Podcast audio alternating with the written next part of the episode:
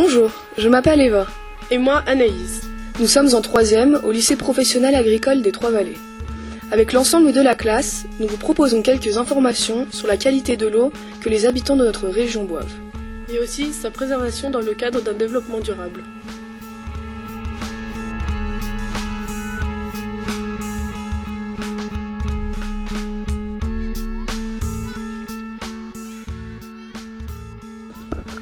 Bonjour, qui êtes-vous Alors bonjour à vous tous, je m'appelle Bertrand Deville, je travaille au syndicat intercommunal des eaux des Moises et j'ai en charge euh, l'animation euh, du, du projet de parc naturel hydrogéologique du massif du Mont-Forchat.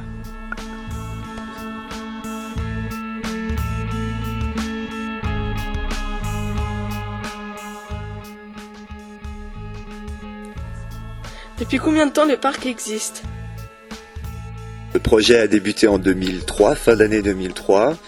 Euh, Dans un premier temps, ce qui s'est passé, c'est qu'on a rassemblé les élus qui étaient intéressés euh, par le parc naturel hydrogéologique.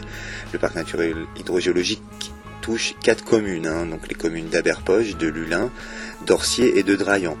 Donc à partir de la rencontre euh, avec les élus, on a formé ce qu'on appelle un comité de pilotage. C'est en fait un- une structure, une organisation qui rassemble les élus et qui permet euh, de prendre des décisions et de voter les budgets notamment. Et pour aider en fait ce, comité de pilotage, progressivement, nous sommes allés euh, voir les autres euh, collectivités et éventuellement des propriétaires également qui pouvaient être intéressés pour participer à la définition du projet. Alors on a créé ce qu'on appelle un groupe technique. Donc nous sommes notamment allés voir la Chambre d'agriculture de la Haute-Savoie, euh, l'ONF qui est l'Office national des forêts, euh, le CRPF qui est le Centre régional de la propriété forestière, qui est à peu près l'organisme euh, qui, ressemble plus à l'ONF, mais l'ONF c'est pour les forêts publiques. Et là c'est l'ONF mais pour les forêts privées en fait, le CRPF. Nous sommes également allés voir ben, les, directions départementales des affaires sanitaires et sociales, les DAS, qui elles s'occupent du contrôle de l'eau, euh, le contrôle de la qualité. Et puis ensuite, avec tout ce petit monde, on a essayé ben, d'avancer tous ensemble sur le projet de parc hydrogéologique, qui, je vous rappelle, a pour mission, pour objectif principal, eh ben, de protéger durablement la ressource en eau.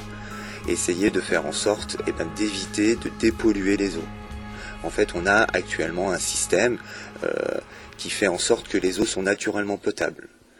Donc l'idée, c'est de garder le plus longtemps possible ces eaux potables et éviter justement de les dépolluer, puisque ça coûte d'une part de l'argent, mais d'autre part, on connaît, on a des preuves que dans certains cas, la dépollution de l'eau peut engendrer d'autres types de problèmes.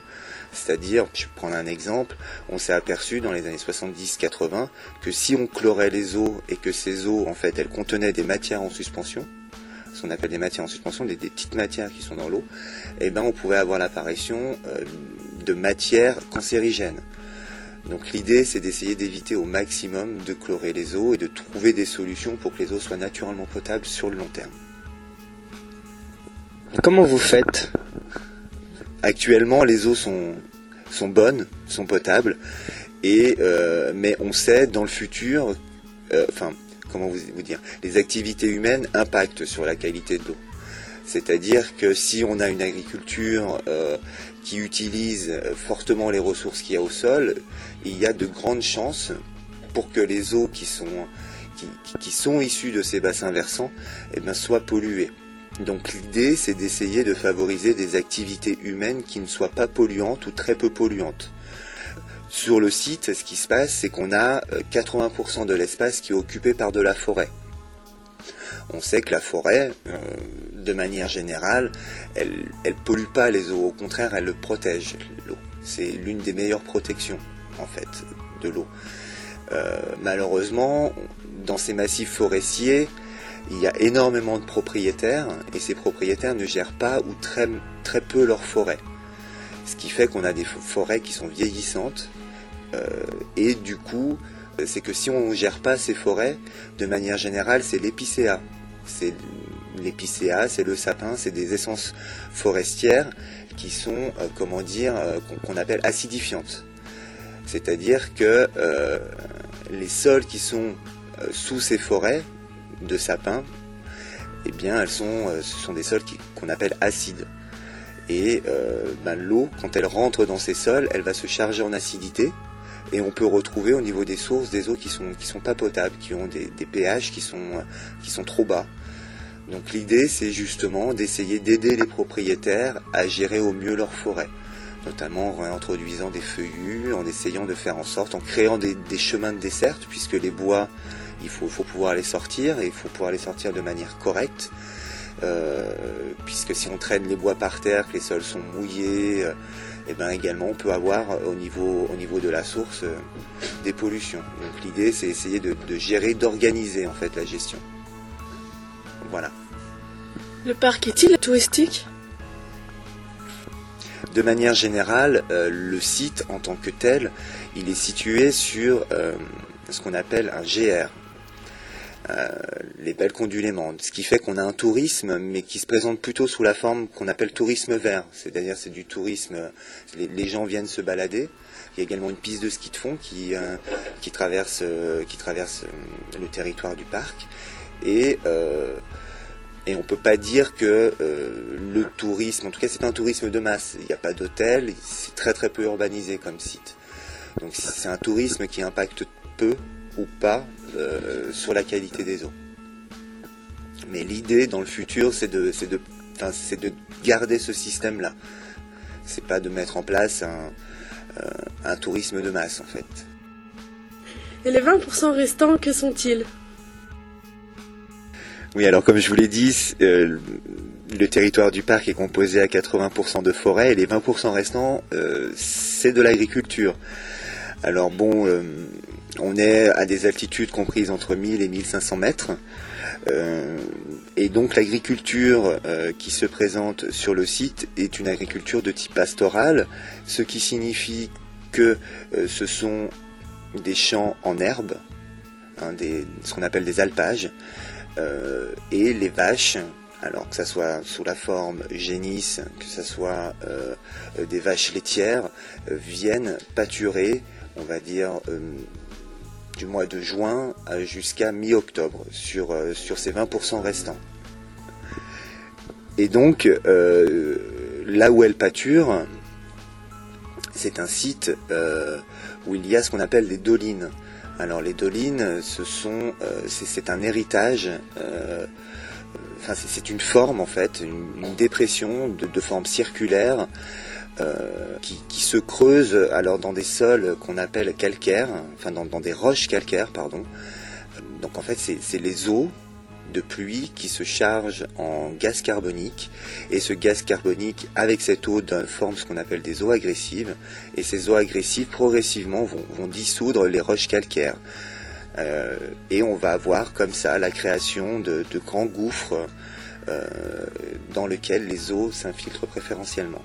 Alors c'est vrai que euh, la particularité également des roches calcaires, c'est que c'est pas des roches qui, filtrent en fait, ce sont des roches qui vont, laisser passer l'eau, mais il n'y aura pas de, filtration en fait. Ce qui fait que si les eaux qui rentrent dans ces systèmes, dans, ces deux lignes sont polluées, il y a de grandes probabilités pour que les eaux qui sortent à la source soient polluées.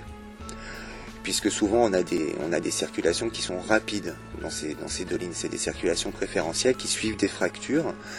Et euh, généralement, une eau qui rentre dans une doline en moins d'un mois, elle sort à la source. Si les eaux mettaient plus de 3 ans, par exemple, ben, on n'aurait pas de problème de, bactériologie, puisque les bactéries, euh, elles vivent généralement jusqu'à 3 ans dans les, dans les eaux. Après, au bout, de 3 ans, il n'y a, plus de bactéries.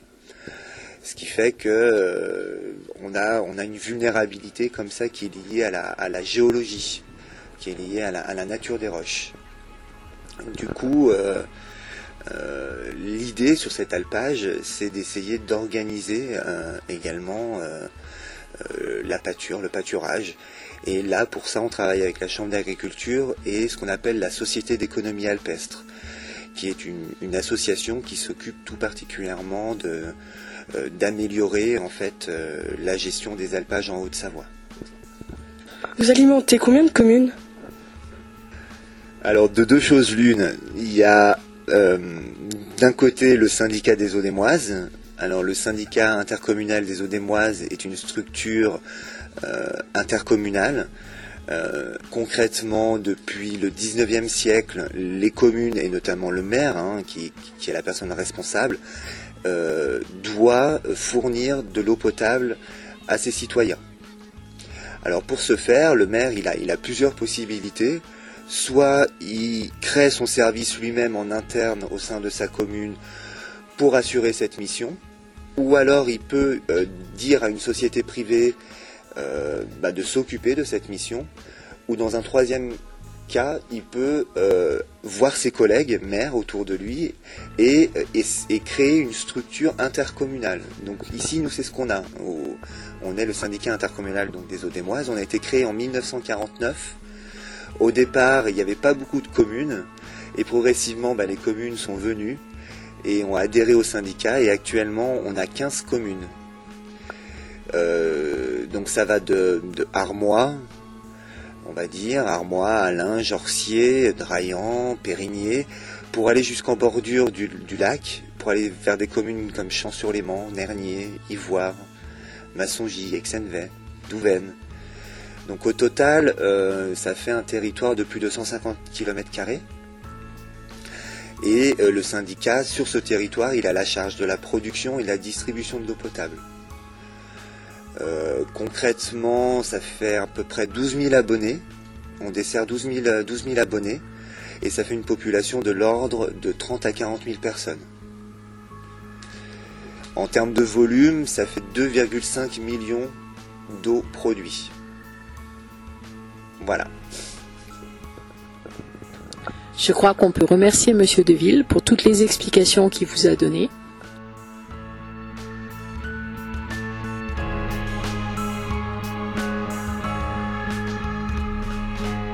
Après enquête auprès des élèves et de profs de l'établissement, nous avons découvert que 82,75% des personnes concernées buvaient l'eau du robinet et en étaient satisfaits.